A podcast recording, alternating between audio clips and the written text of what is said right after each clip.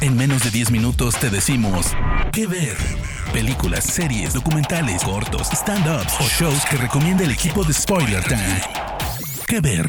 Amigos de Spoiler Time, soy Steve de TV y ¿qué creen? No me corrieron, me dejaron volver a hacer otro episodio de qué ver, eh, una recomendación que no tiene que pasar de 10 minutos donde puedo hablar de series o películas. Espero estén muy bien, arroba Steve de TV en Twitter, Facebook, en Instagram y es un gusto que me estén escuchando. En el episodio de hoy quiero hablar de la que ya para mí es una de las mejores series que he visto en 2020. No llegó de sorpresa, pero sí nos dejó con la boca abierta. ¿Qué es lo que quiero decir? Que, que para empezar hay que aplaudir a las mujeres británicas que están haciendo y provocando y revolucionando la televisión como casi pocas personas lo están haciendo. Eh, no olvidemos el caso del año pasado de Phoebe Waller-Bridge, que ella arrasó en N premiación por la segunda temporada justamente de, de Fleabag, que es una chulada, donde ella sin pelos en la lengua se atreve a burlarse de ella misma y hablar de sus miedos, de sus ansiedades, de sus depresiones, de lo difícil que es ser ella misma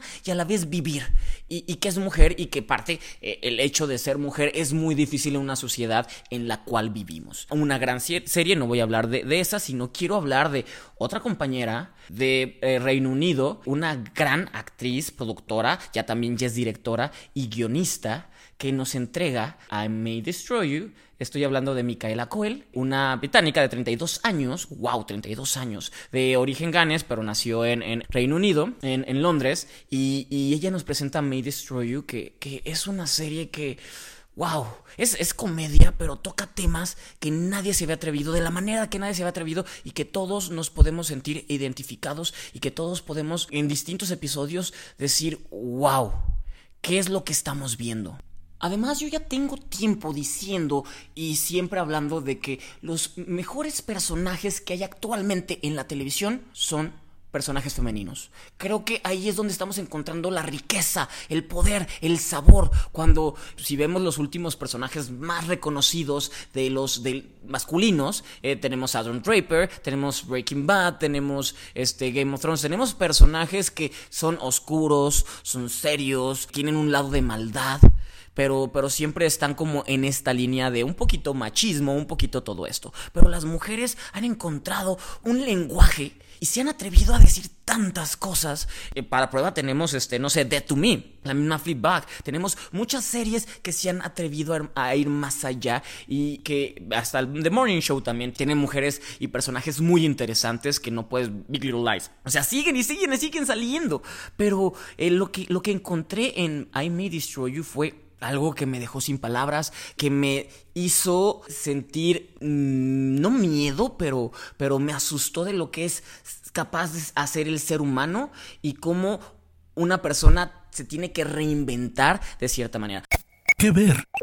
Les voy a platicar de qué va. Esta serie la pueden encontrar en HBO. Eh, son dos episodios. Ya se estrenó el último, así que por eso estoy hablando de ella. Y vamos con esto que nos presenta a Arabella. Arabella es una escritora que básicamente la están vendiendo como la voz de una generación millennial. Ella está en ascenso, ella, ella vive en Londres, ella es popular en redes sociales, la gente la ve y, la para para tomarse fotos, le dice que es demasiado cool, que su manera de pensar es increíble, tiene a un, a un equipo de editores atrás de ella pidiéndole su, su, ya que termine su segundo libro, porque ya lo quieren publicar, ella es oro, eh, oro molido y necesitan exprimirla de cierta manera para ellos también tener, obtener ganancias. Entonces ella lo tiene todo a sus casi 30 años. Tiene de repente un bloqueo mental, como a todos nos puede pasar, y decide un, día de la semana salir a echar la fiesta, unos tragos con sus amigos para relajarse. De ahí nos vamos a, negros, a, estos famosos blackouts, donde ella de repente ya está escribiendo, está, está trabajando como neurótica y dice, pero ¿cómo llegué a la casa? ¿Qué es lo que pasó ayer? No se acuerda mucho de lo que sucedió en la fiesta y de repente le empiezan a llegar estos flashbacks de una persona, un hombre, abusando sexualmente de ella. Aquí se acaban las risas y, em, empieza el drama y la, la verdadera historia. Y es como ella se trata de salir adelante y trata de seguir su vida siendo afectada por esta situación que es bastante común. El acoso, el abuso, eh, las violaciones es algo, es algo que, tristemente es el pan de día para todas las mujeres. Entonces vamos avanzando en esta historia, vamos viendo su, manera de pensar, cómo creció a sus amigos, su entorno, su, su poderío, cómo, cómo, esta situación les, le da poder, pero a la, a la vez la debilita, y cómo está tratando de moldear su voz para acabar con todos estos depredadores o todas estas personas que, que les creen que es muy fácil. Y, lo que más me sorprende es que conforme va, avanzando la serie, no nada más nos quedamos con, su versión.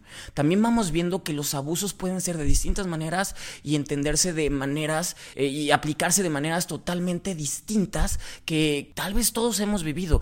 El mejor amigo de ella sufre una situación en la cual, no vamos a hablar mucho de eso, yo me pude identificar, no es tal cual esa, pero yo dije, ah, caray, ya lo había pensado, ya, había, ya tenía tiempo pensando en, pero esto me vino a reafirmar de eh, lo que yo creí que era una jugarreta, no lo fue. Y lo que yo traté de olvidar y hacer como, ay, X, un, una, una, una noche más, no lo fue. Y ha tenido repercusiones y ha tenido... E, exactamente lo que estamos viendo es algo real, algo humano y algo que, que se tiene que detener y que tenemos que todos hacer conciencia de que esta situación, es este acoso, este abuso puede lastimar de gran manera. No vamos a, el tema no soy yo, el tema es ella y el tema es cómo esta mujer, eh, esta serie que, que, es femenina y feminista totalmente, sobre todo para la generación Me Too, donde ya dicen ya no nos vamos a callar y ya no vamos a dejarlo ahí, ya no se va a quedar así. Si tú lo hiciste, te tienes que, todo el mundo se tiene que enterar, un poco por ahí de repente sucede en un episodio y es ver cómo,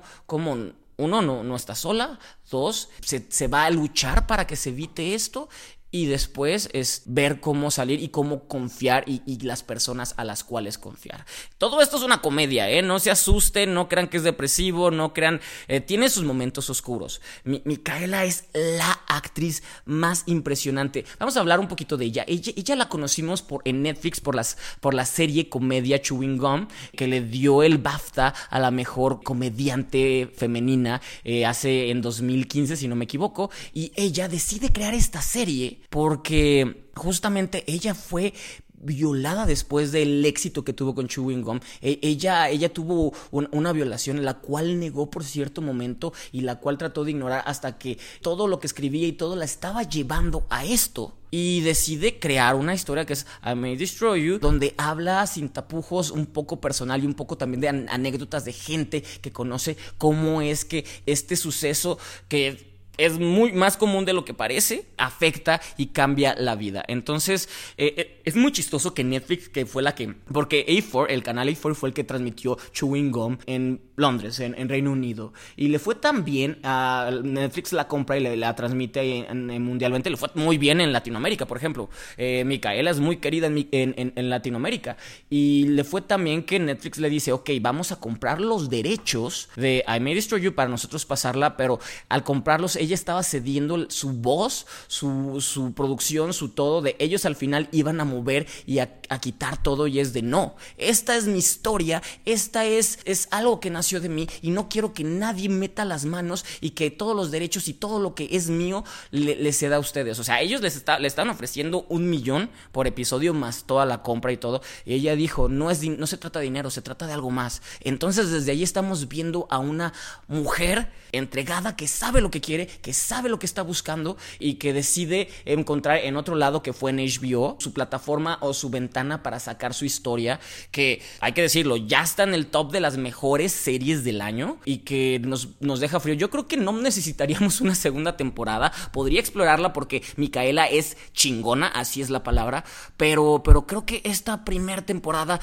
ya es demasiado eh, desgarradora, por así decirlo. No, no, no creo que la palabra correcta no es desgarradora, pero ya, ya fue más allá de lo acostumbrado y ya sembró la semilla y ya despertó las miradas y ya despertó la, empatía, porque hay mucha, les digo, yo me sentí identificado como se, se seguramente se van a identificar muchas personas y no, no estoy diciendo nada más mujeres, pero esto es genial y esto es importante para que al final todo mundo se dé cuenta de cómo sucede y qué tan fácil es que suceda y qué estamos tan ahí a, que nos pase a todos. Entonces, gracias Micaela por eh, esta serie May Destroy You, gracias por, por entregarnos, por atreverte, por, por hacerme sentir todas estas emociones que sentí al verla y que estoy seguro que en los Golden Globe de este año vas a estar en todos y te vas a llevar todos porque no hay duda que tú lo vas a ganar y que en los Emmy del próximo año tú también vas a estar en todo. Quítate Phoebe Waller-Bridge que no es competencia, al contrario es nomás como decir ya llega una nueva mujer británica